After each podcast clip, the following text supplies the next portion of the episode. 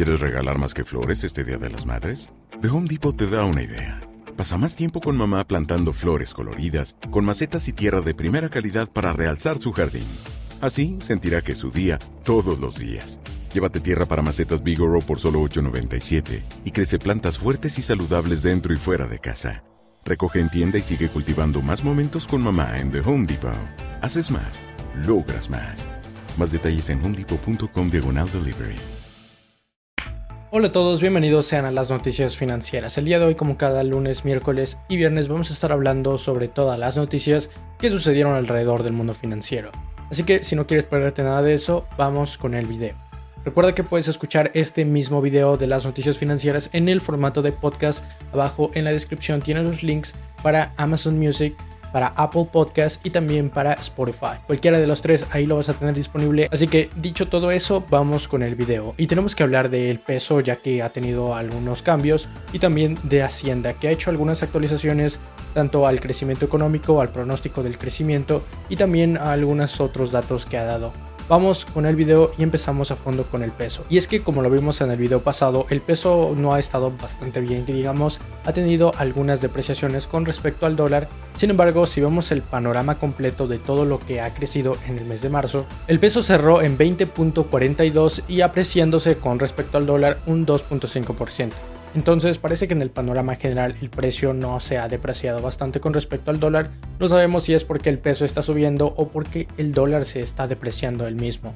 Lo más seguro es que sea la segunda opción porque como hemos visto en las noticias aquí mismo han estado imprimiendo bastante dinero. Pero bueno, ahora vamos con lo que ha dicho Hacienda últimamente. Y es que Hacienda acaba de actualizar la perspectiva de crecimiento económico para México hasta un 5.3% para este año 2021. Sin embargo, también dijeron que para el año 2022 ya no creceríamos tanto como en este año y solamente alcanzaríamos un 3.6%. Y eso significa que si las perspectivas de Hacienda están correctas y si en los próximos dos años si crecemos los 5.3 y los 3.6, entonces podríamos estar saliendo de esta crisis oficialmente para principios del año 2022, ya que recordemos que la pérdida fue por ahí del 8.5% en el 2020. Siguiendo con noticias de Hacienda, también acaban de actualizar los ingresos presupuestarios. Recordemos que hablamos de esos en videos pasados en los que decíamos que tal cual no se ingresaron lo que pensaban que se iba a ingresar. Entonces, justo ahora para este año han bajado un poco esa perspectiva. Han dicho, ok, vimos que no recibimos lo que se supone debíamos recibir, entonces en este año la vamos a bajar un poco. Sin embargo, Hacienda está diciendo que gracias a la recuperación económica de este año 2021, puede que esos ingresos que ya se proyectaron y ya se aprobaron pueden que sean mayores. La ley de ingresos de la federación proyecta unos 174.3 millones de pesos. Sin embargo, Hacienda proyecta que esos ingresos podrían ser mayores en un 3.5%. Y todo esto sería gracias a la recuperación económica. Pero no solamente porque se recupere puede que ingresemos más dinero. Recordemos el PIB el Producto Interno Bruto de un país no es lo mismo que los ingresos de este mismo. Entonces, gracias a que el PIB estaría aumentando la actividad económica también, los impuestos también podrían verse aumentados en este año 2021. Aparte, los buenos precios en los petróleos que justo en ese momento se encuentran altos también podrían beneficiar a la economía mexicana, haciendo que los ingresos presupuestarios sean mayores. Así que esperemos que se cumpla. Hacienda también está diciendo que la deuda pública podría estarse bajando del 52.3% al 51.4%. Por supuesto, no sabemos si porque van a estar pagando la deuda o porque el PIB va a aumentar, y esto significaría una menor deuda pública con respecto al PIB. Sin embargo, para el 2024 quieren que esa deuda pública baje al 50.4%. Y ahora empezamos con la siguiente sección que es las empresas. Y empezamos con Apple. Y es que Apple está tratando de innovar en el sector de las energías limpias. Probablemente no innovar, pero está tratando de hacer una solución para ellos mismos. Por si no lo sabías, el gran problema de las energías limpias, de las energías renovables, es que no son continuas. Esto significa que solamente funcionan durante cierto periodo de tiempo. Por ejemplo, la energía eólica solamente funciona si hay viento. La energía solar solamente funciona si hay sol. Entonces todavía no podemos estar 100% confiados de estas porque durante la noche o cuando no haya viento no vamos a tener energía eléctrica. Sin embargo, Apple está tratando de desarrollar unas baterías gigantes que podrían almacenar esa energía durante el día para distribuirla durante la noche o para distribuirla cuando no se esté generando esa energía. La batería podría almacenar unos 240 megavatios hora eso es más o menos aproximadamente 7000 casas regulares en Estados Unidos. Lo más seguro es que esto solamente sea un proyecto interior, un proyecto de Apple para Apple y que no lo estén externando hacia el mercado público del sector energético. Así que bueno, bastantes buenas noticias y seguramente si Apple puede hacerlo, todos los demás también pueden. Y ahora seguimos con noticias de Apple porque parece que está tratando de hacer un cambio en sus fundamentales quiere pasar de vender el hardware a también ofrecerte servicios. Eso significa que no quiere concentrar sus ingresos en una sola fuente, digamos solamente en los iPhones, en las iMacs, en las iPads o en el Apple Watch, sino que quiere ofrecerte otros servicios que vas a poder utilizar en sus dispositivos que también le van a hacer ganar más dinero y que sea una de las mayores fuentes de ingresos. Al menos a este momento ya es la segunda mayor fuente de ingresos que tiene Apple. Y por eso es que Apple ha estado desarrollando algunos servicios como Apple TV Apple Music, Apple Arcade, Apple News y también la tarjeta que solamente está disponible en Estados Unidos, la Apple Car. En los últimos años ha duplicado prácticamente los ingresos que provienen de los servicios y ahorita, como ya lo decía, es la segunda mayor fuente de ingresos para Apple. De hecho, la empresa ha estado haciendo algunos movimientos en el mercado, como por ejemplo sacar teléfonos un poco más asequibles para la mayoría de las personas, al menos un poco más baratos de los que ellos normalmente venden o de los que son sus precios regulares, porque para el mercado en general podría ser todavía un precio bastante alto pero están tratando de sacar estos nuevos iPhones un poco más baratos que el promedio para que más personas se acerquen, les dé curiosidad del ecosistema de Apple y una vez que tienen un iPhone muy probablemente también vayan a comprar Apple Music o Apple Arcade o Apple TV o se vayan a comprar un nuevo iWatch y entren en general a todo el ecosistema de Apple. Y es que según ellos, cuando una nueva persona, una persona que nunca ha utilizado un iPhone, entra por primera vez, entra para quedarse. Así que parece que esta empresa Apple está para quedarse y por un buen rato. Y tiene bastante sentido.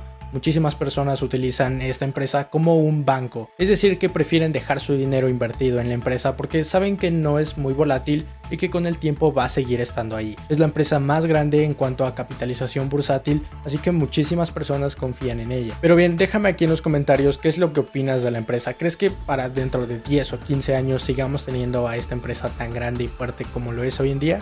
¿O crees que se vaya debilitando con el tiempo y no sobreviva en este entorno tan innovador? Y ahora vamos con noticias de otra empresa que es Microsoft, ya que acaba de ganar una licitación para el ejército de los Estados Unidos que vale muchísimo dinero. Microsoft va a realizar unos lentes como de realidad aumentada, pero que van a estar para toda la cabeza. Es decir, no, no solamente van a ser lentes como estos tal cuales, sino que van a ser para toda la cabeza. Voy a estar dejando una imagen aquí en la pantalla para que te des una idea. Microsoft va a realizar más de 120 mil dispositivos basados en HoloLens y este trato podría valer hasta 21.88 mil millones de dólares a lo largo de 10 años. Esto viene bastante bien para Microsoft que sus acciones después del anuncio subieron un 1.7% el miércoles pasado y esto después de un año y medio solamente de haber ganado otra licitación para servicios en la nube para el Pentágono. Así que también parece que hay Microsoft para rato y aunque esta empresa no ha sido tan innovadora, parece que es bastante robusta en su sector. Ahora vamos con otra noticia de otra empresa que recién acababa de salir a la bolsa y esta es Deliver O con varias O's. Esta es una empresa que se dedica al servicio de la entrega de comida a domicilio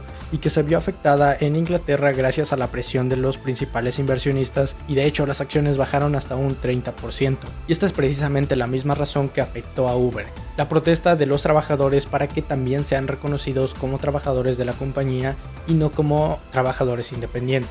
Pero ahora nos vamos de lleno a noticias de la bolsa de valores. Y es que el SP 500 cerró con 0.4% de ganancias en el pasado miércoles, sin embargo durante el día llegó a estar en un 0.9% de ganancias, alcanzando un máximo histórico es decir que alcanzó el máximo histórico pero después volvió a bajar un poco más. El Nasdaq por su parte también lo hizo muy bien subiendo hasta un 1.5%, pero un par de cosas pasaron ya que Joe Biden por fin reveló el plan de gasto para la infraestructura ahí en Estados Unidos, que hablaremos un poco más adelante de él, pero terminó siendo de 2 trillones de dólares. El bono a 10 años bajó de los 1.77% llegando a los 1.73%, lo cual es raro considerando que se reveló el estímulo que podría afectar a la inflación debido a la gran impresión de dinero. Sin embargo, para el jueves sí se puso un poco más interesante ya que ahora sí llegamos a máximos históricos y el S&P 500 por primera vez en la historia superó los 4.000 puntos. En general, el S&P 500 ha subido un 6.5% en el 2021 y los sectores energéticos y financieros han sido de los que más estrepitosamente han subido con un 29 y un 15% cada uno. Pero ahora vamos con noticias de la economía global. Y empezamos con el plan de gasto en la infraestructura de Estados Unidos revelado de 2.25 trillones de dólares. Establece que es un programa de 8 años con 620 mil millones de dólares para el transporte y 650 mil millones de dólares para agua limpia e Internet de banda ancha para absolutamente todos. Y la manera en la que se pretende financiar, que se pretende pagar toda esta innovación en el sector de la infraestructura es a través de una alza en los impuestos, ya que las empresas en Estados Unidos podrían empezar a pagar hasta un 28% sobre sus beneficios. Y aunque hay muchísimas opiniones divididas y hay muchísima controversia alrededor de estas decisiones del nuevo presidente sobre si alzar los impuestos es la medida correcta o si o si todo este gasto y toda esta nueva impresión de deuda también no va a hacer que el dólar se devalúe bastante durante el tiempo. Pero este no es todo el plan, ya que este es solamente uno de dos planes y podemos empezar a adelantarnos de cuál podría ser el siguiente. Y es que el siguiente es una gran inversión en el sector de la salud y también en el cuidado infantil en Estados Unidos. Así que podremos empezar a buscar cuáles van a ser las empresas que se van a ver beneficiadas gracias a este gran estímulo por parte de Joe Biden para que cuando Joe Biden lo mande a la Cámara de Senadores o a la Cámara de Representantes, nosotros ya nos veamos beneficiados por ese gran gasto. Y ahora vamos con la siguiente noticia y esta viene de la OPEP o de todos los países que producen petróleo. Y es que están planeando un incremento gradual en la producción de petróleo entre mayo y julio gracias a la recuperación económica y a que la economía global en general se está recuperando y está necesitando de más combustible. Aunque parece que los precios van a seguir un tanto altos, al menos va a haber un poco más de petróleo en circulación y esto también es bueno para nuestra economía, para México, ya que recordemos que nosotros también vendemos petróleo. Pasamos con noticias express y es que en Estados Unidos la venta de vivienda ha disminuido bastante debido a la baja oferta y a la alta demanda, lo cual también ha aumentado el precio de estas mismas. Sumado a todo esto, las bajas tasas de interés hacen que todas las personas quieran aprovechar este momento en el que las tasas van a estar bajas para comprar una nueva casa. Y aunque estamos especulando bastante, todo esto podría provocar una burbuja inmobiliaria. Así que si quieres saber más información tienes todos los links de referencia aquí abajo en la descripción. Por último, el gobernador de Nueva York, Andrew Cuomo, acaba de aprobar prácticamente el uso recreativo de la hierba, sabes a cuál me refiero y si no tienes aquí una imagen, sea legal. Así que con esta medida se estaría convirtiendo en el segundo mercado legal más grande de Estados Unidos. Y es que una vez que esté desplegado y desarrollado completamente, esperan que se creen unas miles de docenas de empleos y aproximadamente 4.2 mil millones de dólares en ventas, solamente siendo superados por California que tuvo 4.4 mil millones de dólares en ventas en el año pasado. Así que bueno, estas son todas las noticias que tienes que saber alrededor del mundo financiero y aunque estamos de vacaciones los videos continúan y el mercado nunca para. Así que seguimos con videos el próximo lunes. Recuerda que si tienes alguna duda, una inquietud o quieres preguntarme algo, tienes mis redes sociales aquí en la pantalla o puedes seguirme en Instagram como Alejandro Cruz Capital o en Facebook igual como Alejandro Cruz Capital. Eso es todo por el día de hoy. Mi nombre es Alejandro y espero que tengas una excelente inversión. Bye.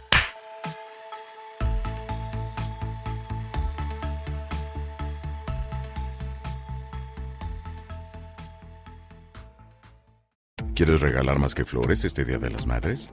The Home Depot te da una idea. Pasa más tiempo con mamá plantando flores coloridas, con macetas y tierra de primera calidad para realzar su jardín. Así sentirá que es su día todos los días. Llévate tierra para macetas Bigoro por solo $8.97 y crece plantas fuertes y saludables dentro y fuera de casa. Recoge en tienda y sigue cultivando más momentos con mamá en The Home Depot. Haces más, logras más. Más detalles en homedepot.com diagonal delivery.